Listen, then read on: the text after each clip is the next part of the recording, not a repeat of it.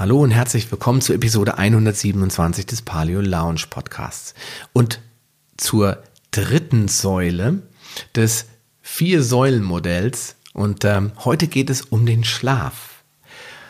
Warum das eine wichtige Säule ist und äh, warum sie in keinem Fall vernachlässigt werden darf, das werde ich dir gleich nach diesem Clip verraten. Also bleib dran. Willkommen in der Paleo Lounge, dem deutschsprachigen Podcast für Paleoernährung und einen ganzheitlichen Lebenswandel. Für ein Leben in Harmonie mit deinem Körper und der Natur.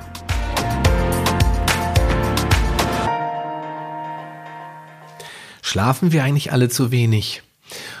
Oder ist das alles nur ein Mythos? Oder warum ist Schlaf so wichtig und warum macht uns Schlafdefizit, Schlafmangel, krank.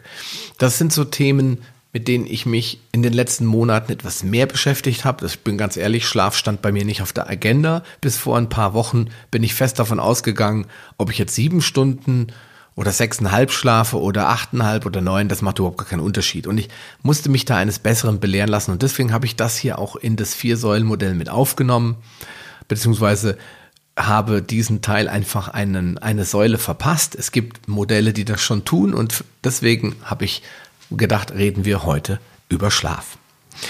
Und ähm, ja, woher kommt das, dass wir so wenig schlafen? Und das ist vielleicht kulturell bedingt. Denn wenn man mal mit Leuten so ein bisschen außerhalb der Öffentlichkeit, vielleicht abends beim Bierchen oder so, wenn nicht so viele Leute dabei sind, sagt der Mensch hier so und so und wie viel schläfst denn du so?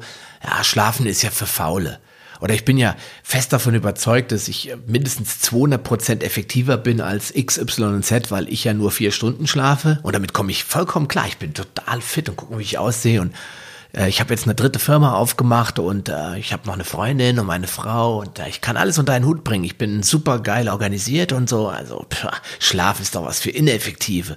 Also meistens sind das sowieso faule Säcke oder das sind äh, Hartz-IV-Empfänger oder die haben ja alles nichts, nichts drauf. Ja, das ist jetzt vielleicht ein bisschen überspitzt dargestellt. Aber das ist so ungefähr die gängige Meinung in der Bevölkerung, dass Schlafen nur was für Faule ist.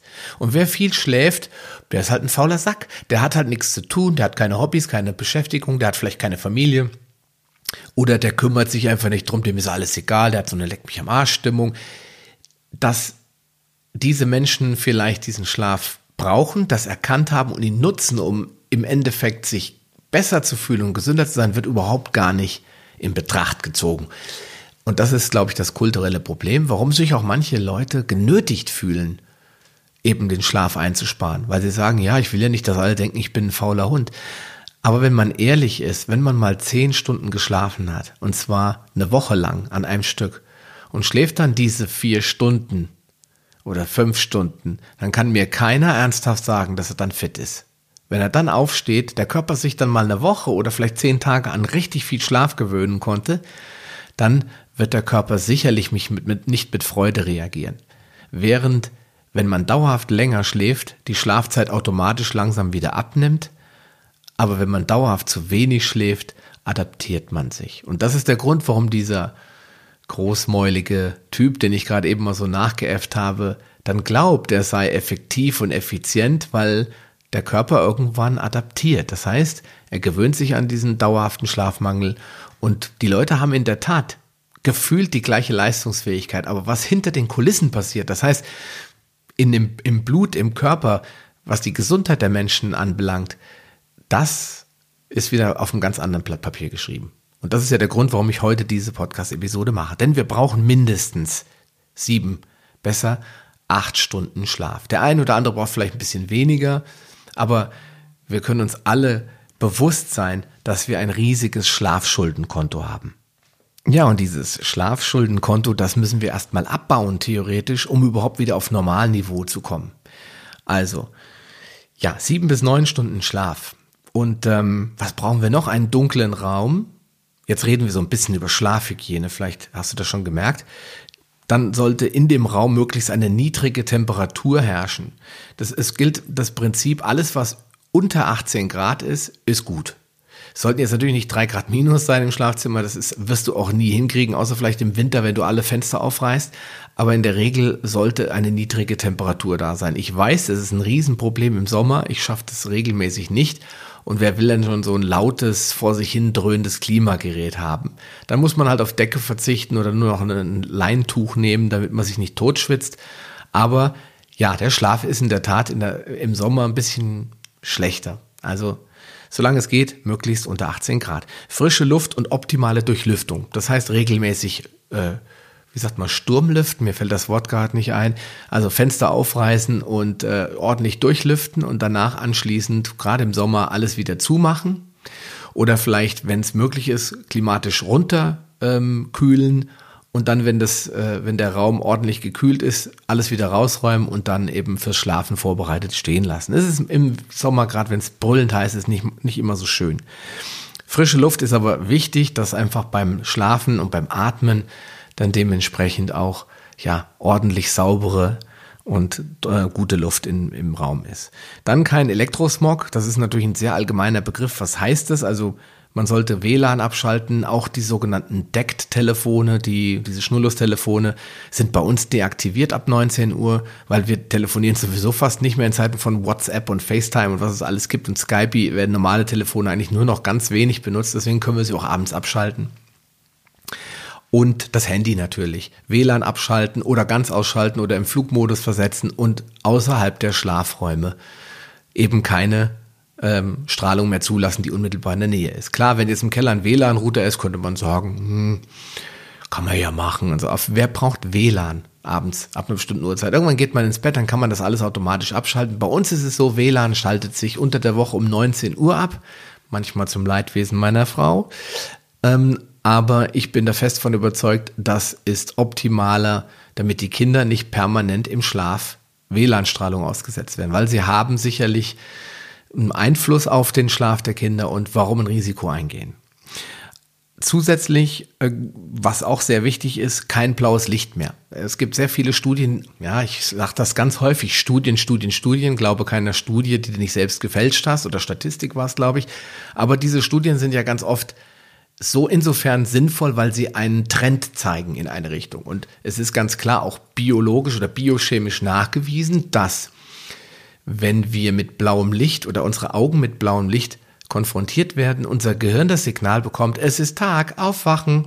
Und dass man dann schlecht schlafen kann, wenn man abends um acht oder neun oder zehn noch ähm, bis zur letzten Minute vor der Glotze sitzt oder vom Tablet oder iPhone oder was auch immer und geht dann anschließend ins Bett und das Gehirn ist in Alarmbereitschaft, weil es die ganze Zeit Blaulicht bekommen hat, was in jedem Fernseher, TFT überall drin ist, dann dürfte der ein oder andere sich vielleicht nicht wundern, dass er schlecht schlafen kann, also einschlafen und durchschlafen.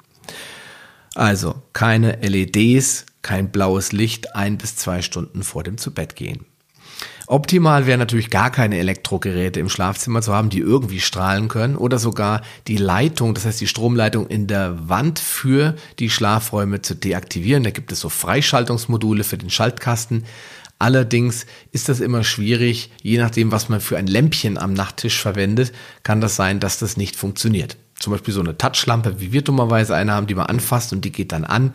Die funktioniert dann nicht mehr ähm, beziehungsweise das Modul im Schaltkasten schaltet nicht den Stromkreis frei, weil immer permanent Strom fließt von diesem Gerät. Die Geräte basieren ja darauf, dass wenn keine Verbraucher mehr da sind, dann automatisch der Stromkreis freigeschaltet wird. Also das ist natürlich Optimum, da sind wir jetzt weit über Pareto hinaus, also muss man nicht unbedingt haben, aber Elektrogeräte, die man nun wirklich im Schlafzimmer nicht braucht, wie Handys, Tablets, Fernseher, Playstations und weiß der Geier was und WLAN-Empfänger und Geräte, Router und all sowas rausschmeißen aus den Schlafräumen und ganz insbesondere aus den kindlichen Schlafräumen.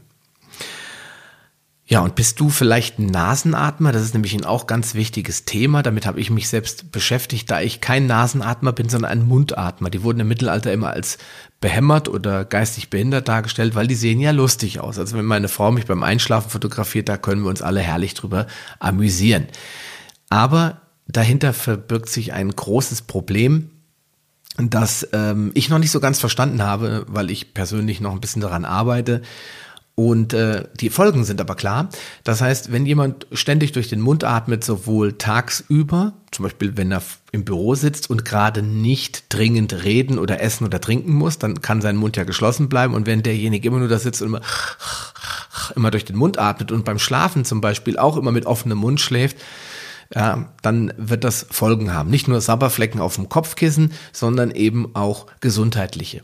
Nämlich das Immunsystem ist ja darauf ausgelegt, über bestimmte Organe zu filtern.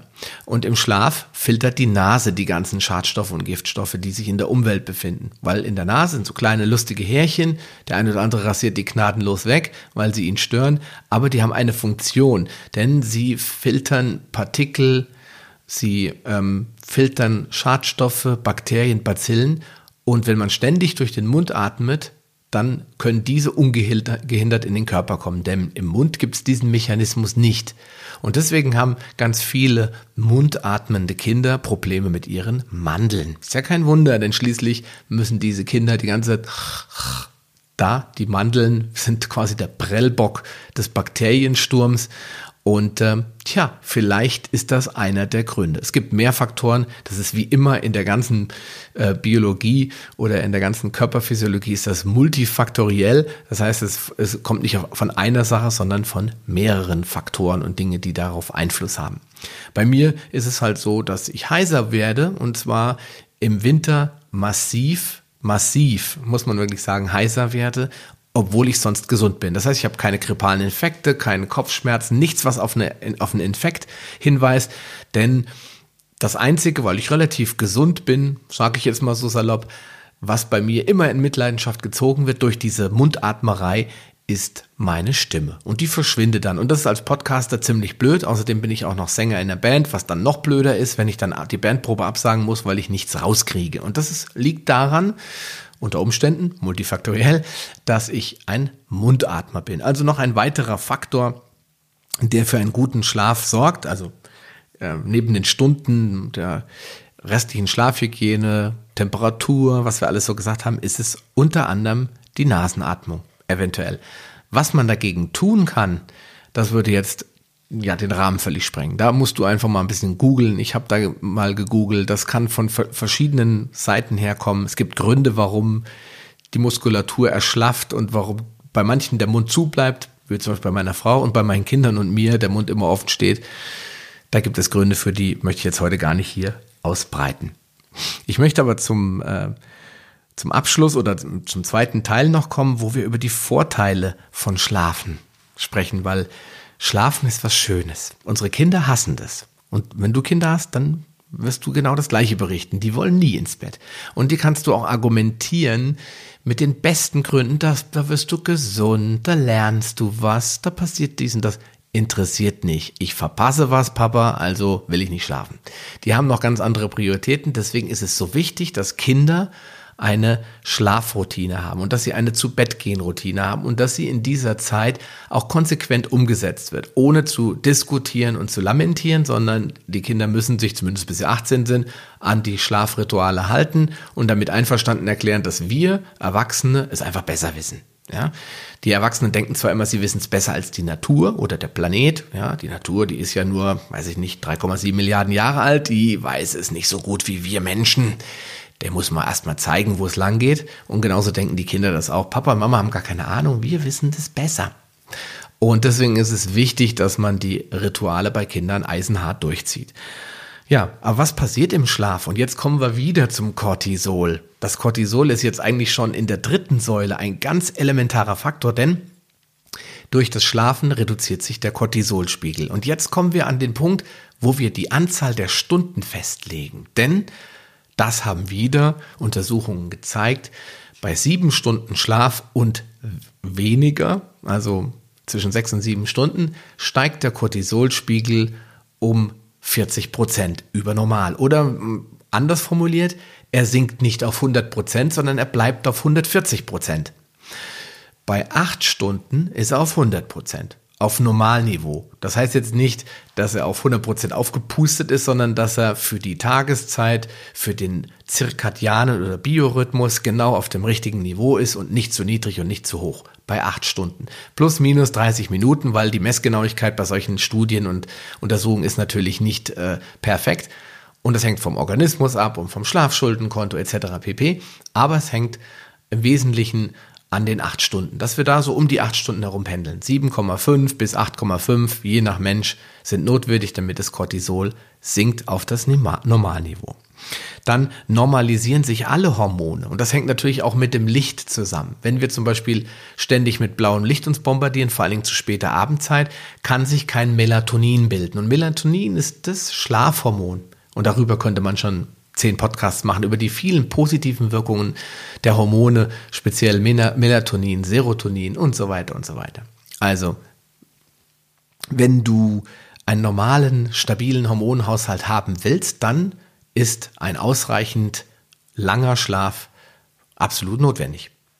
Ja, und dann wären da natürlich die Zellreparaturen, denn der große Vorteil des Schlafes neben dem bereits erwähnten ist, dass der Körper sich regenerieren kann. Nicht umsonst sagt man, oh, ich muss mich hinlegen, ich muss schlafen, ich brauche Erholung und wir schlafen alle im Urlaub tendenziell mehr. Auf einmal ist kein Druck mehr da, kein Chef mehr da, der sagt, schlafen ist nur was für Faule.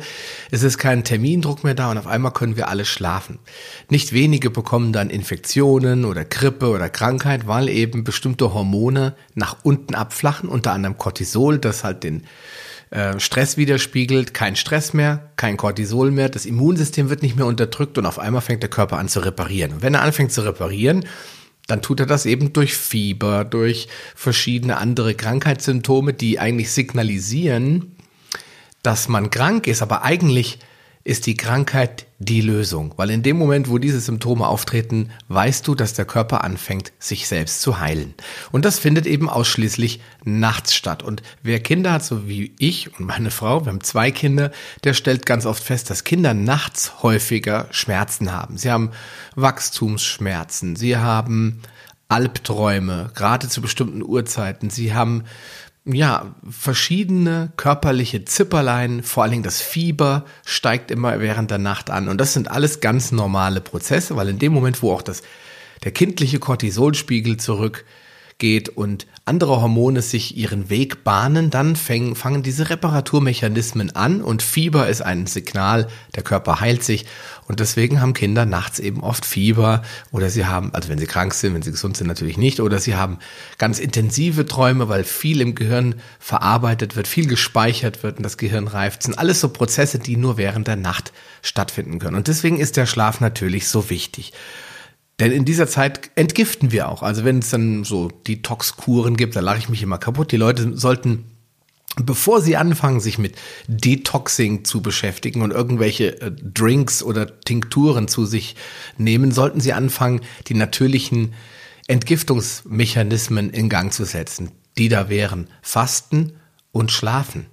Und äh, der Darm ist ein großer Nutznießer, deswegen abends unbedingt nichts mehr, also unbedingt auf Nahrungsaufnahme verzichten, zumindest ab einer bestimmten Zeit. Drei bis vier Stunden sollten optimalerweise zwischen der letzten Mahlzeit und dem Zubettgehen vergehen, damit der Darm ausreichend Zeit hat, diese Verdauung abzuschließen. Alles, was dann aus dem Darm raus ist, also aus dem Dünndarm vor allen Dingen und dem oberen Dickdarmbereich, das belastet den Darm nicht mehr, vor allem wenn die Magenaktivität zurückgegangen ist und dann kann man auch gut schlafen. Und ähm, was macht der Darm dann? Und deswegen sage ich immer eher zum Tagesmitte oder zum späten Nachmittagessen und nicht morgens früh oder sogar gar ganz abends spät, ist, er fängt dann an zu entgiften. Das heißt, er entschlackt, er reinigt sich selbst, er transportiert natürlich den Stuhl weiter und sorgt dafür, dass der Darm gepflegt wird und dass die Nährstoffe im Körper verteilt werden und all das trägt der Regeneration bei. Weil das eigentliche Essen gibt uns nur Blutzucker, sage ich mal, unmittelbare, schnelle Energie in Form von Glucose, aber eben keine langfristige Energie in Form von den Mineralstoffen, Nährstoffen etc. Die werden dann über den Verdauungsprozess langsam aufgenommen und anschließend eben nach der eigentlichen immanenten oder direkten Verdauung dann an die einzelnen Zellen abgegeben. Deswegen auch nichts mehr essen, damit der Darm sich erholen und reparieren kann und seiner ureigensten Aufgabe, nämlich als Immunsystem zu agieren, zu entgiften, zu entschlacken, auch nachkommen kann. Ja, und dann haben wir noch einen weiteren wichtigen Punkt, und das, das betrifft wieder unsere lieben Kinder, nämlich die sogenannten Abend- und Schlafrituale, die sehr vorteilhaft sind für einen guten Schlaf, denn sie helfen den Kindern zur Ruhe zu kommen, sich auf das Schlafen einzulassen, darauf zu vertrauen, dass ihnen nichts passiert im Schlaf, dass der Körper schon alleine funktioniert, dass der Blutdruck äh, geregelt wird, das Herzlein schlägt, der äh, Körper weiter alle Funktionen erfüllt, auch wenn wir nicht mit dabei sind. Also für Kinder ist ja immer so das Thema, wir könnten was verpassen. Und dazu helfen diese Rituale den Kindern den Tag zurückzulassen, die Vergangenheit abzuschließen und mit der Vorfreude, dass jetzt mit dem Schlaf eigentlich ein neuer Tag beginnt, ja, auch zur Ruhe zu kommen. Es hilft ihnen dann auch ähm, zu verstehen, dass Schlafen nicht das Ende des Tages darstellt, sondern der Beginn eines neuen Tages. Und auch wir Erwachsenen sollten darüber nachdenken, ist Schlafen jetzt doof und langweilig, weil es ist jetzt das Letzte, was am Tag noch anfällt und dann äh, geht der nächste Tag morgens los. Nein, wir sollten das umkehren und sagen, der Tag endet in dem Moment, wo wir zu Bett gehen und dann mit dem Schlafen beginnt ein neuer Tag. Wir regenerieren uns, erholen und starten durch.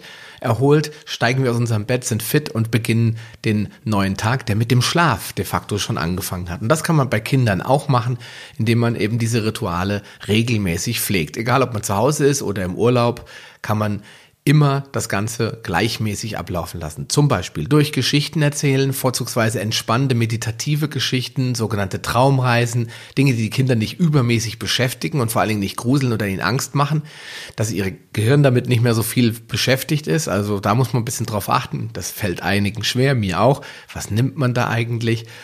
Und äh, indem man bestimmte Rituale ja körperliche Art auch einführt. Zum Beispiel dann nochmal fünf Minuten kuscheln oder nochmal Papa erzählt nochmal was, was äh, besonders toll oder lustig ist oder man äh, sitzt nochmal im, im Bett und spricht nochmal den Tag durch, wie war es heute, was war am schönsten und so, damit die Kinder einfach abschließen können mit dem Tag. Und ähm, unsere Kinder lieben dieses Ritual und sie wollen auch immer Knutschrakete machen und äh, Papa und Mama müssen immer beide dabei sein und gute Nacht sagen und Geschichten erzählen. Und das gehört dazu. Und dann habe ich die Erfahrung gemacht, lässt sich der Tag für die Kinder viel besser verabschieden und sie schlafen besser, länger und erholter. Und das gilt für Erwachsene, glaube ich, auch. Wir brauchen eine gewisse Schlafhygiene und dazu zählt halt auch dieses Ritual. Und das bringt halt viele Vorteile mit sich. Denn Kinder, und damit möchte ich dieses, diesen Podcast beenden, die lernen am meisten durch Schlafen. Sie, natürlich lernen sie erstmal effektiv den Tag über, in der Schule, im Kindergarten, beim Spielen, beim Toben, im Wald, auf dem Spielplatz, wie auch immer. Sie lernen neue motorische Dinge, körperliche Fähigkeiten, geistige, kognitive Fähigkeiten, aber das ist alles erstmal nur kurzzeitig im Kopf. Und deswegen sind Kinder natürlich sehr müde, wenn sie viele neue Dinge kennenlernen. Babys sind immer sehr viel müde, weil für die ist ja jeder neue Geruch schon was Spannendes.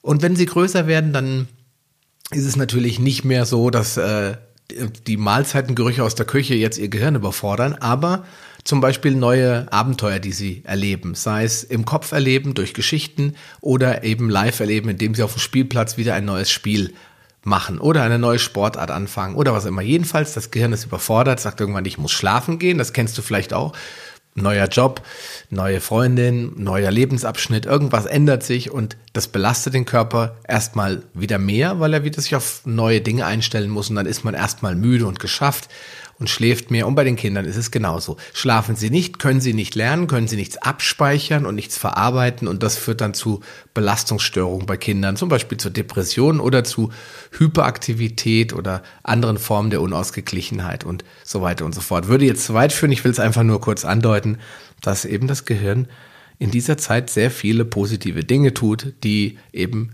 das Lernen, das Abspeichern von Gelerntem ermöglichen. Ja, damit will ich diesen Podcast beenden. Ich hoffe, es war einigermaßen spannend, diese beiden Bestandteile von Säule 3 äh, so ein bisschen zusammenzufassen. Was ist wichtig beim Schlafen? Das ganze Thema Schlafhygiene. Und was sind die Vorteile, die unmittelbar daraus resultieren? Und für alle Übergewichtigen, und ursprünglich war der Paleo Hacks Podcast damals ja mal sehr, sehr stark aufs Abnehmen fokussiert. Und ähm, ich musste das auch lernen, dass es mit der besten Diät und dem besten Bewegungs- und Sportprogramm zu keinem Ziel führt. Man wird dann nicht abnehmen, wenn man die beiden anderen Säulen, Schlaf und die vierte, über die wir dann morgen sprechen, nicht auch unter Kontrolle hat. Zu wenig Schlaf, das führt zu schlechtem Essen und schlechtes Essen führt zu schlechtem Schlaf und da haben wir wieder einen Teufelskreis. Insofern schlaf dich aus. Bis morgen, bleib gesund. Dein Sascha Rühler. Willst du dich mit Gleichgesinnten über Paleoernährung, einen gesunden Lifestyle oder die leckersten Rezepte austauschen? Dann schließ dich uns an und tritt meiner Facebook-Gruppe Paleo Lounge Evolutionär Essen, Leben und Bewegen bei. Den Link findest du in den Show Notes sowie alle anderen wichtigen Informationen und weiterführenden Links. Gehe am besten direkt auf paleo-lounge.de slash Folge und ergänze die entsprechende Nummer. So findest du zum Beispiel unter paleo-lounge.de slash Folge 85 die Show Notes der Episode 85. Ein Archiv aller Podcast-Episoden findest du unter paleo-lounge.de slash podcast. Damit du auch in Zukunft keine Folge mehr verpasst, solltest du diesen Podcast jetzt direkt abonnieren.